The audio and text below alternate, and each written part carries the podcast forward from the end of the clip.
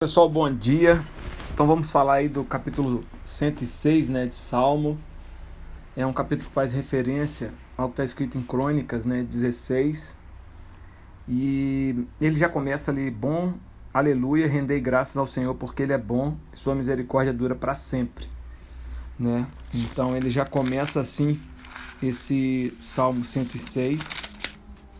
E ele vai para o versículo 3, que eu achei muito legal também, bem-aventurado os que guardam a retidão e o que pratica a justiça em todo o tempo. Versículo 6. Aí ele começa a falar sobre o povo de Deus, né? Sobre Israel. E aí, olha só, ele vai, olha.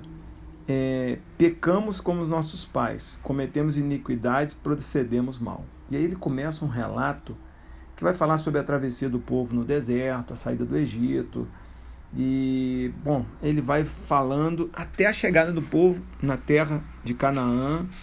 E aí, lá no versículo 34 e 35, ele fala sobre os erros do povo ao se misturar, no sentido de misturar a cultura, o casamento, é, a prostituição, no sentido de prostituição cultural e espiritual, a idolatria. E ele fala né, que o povo vai sofrer muitos reveses por causa dessa é, inconsistência ou falta de integridade com o Senhor. Né? E aí ele fala isso lá no versículo 34, no 35. 34 ele diz: ó, Não exterminaram os povos como o Senhor lhe ordenara, antes se mesclaram com as nações. Né? Ou seja, pegaram o que eles tinham de bom e nisso também veio aquilo que tinha de ruim. E ele termina o Salmo 106 falando, né? Salva-nos, Senhor, nosso Deus, e congrega-nos entre as nações para que demos graças ao teu nome, né? Bendito seja o Senhor, Deus de Israel. Nessa mesma pegada, ele vai ao Salmo 107, pode ver que o primeiro versículo do 106 e do 107 muito parecido, né? Olha só. Rendei graças ao Senhor porque ele é bom e sua misericórdia é dura para sempre. Se você pegar lá o primeiro versículo, né, é, do 106, ó, aleluia, rendei graças ao Senhor porque Ele é bom e sua misericórdia dura para sempre. 107, rendei graças ao Senhor porque sua misericórdia dura para sempre. Então é como se fosse um cântico, um hino, que é como se eles fossem, é, fizesse parte um do outro, tá ok? Aí vai lá no versículo 8, ele diz, rendam graças ao Senhor porque a sua bondade e por suas maravilhas para com os filhos dos homens. E olha o 9. Pois descendentou a alma sequiosa e fartou de bens a alma faminta.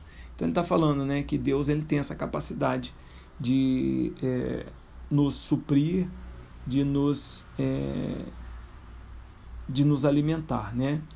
Bom, aí logo depois ele vai falando da mesma maneira do salmo anterior, dos erros do povo, e uma das coisas que eu achei bacana foi o versículo 20, que ele fala sobre a palavra de Deus sarar o povo. Olha só que legal. Enviou-lhe a sua palavra e os sarou, e os livrou do que era mortal. Né? Então, a palavra de Deus sarou o povo e trouxe vida. Né? E que esses dias que a gente passa lendo a palavra, buscando é, ensinamentos, isso possa trazer para nós vida e possa sarar a nossa alma. Né? E, e lá no final, no versículo é, 41, ele fala: Mas levanta da opressão o necessitado, para um alto retiro ele prospera as famílias como rebanhos. Né? Os retos veem isso e se alegram, mas o ímpio por toda parte fecha a boca.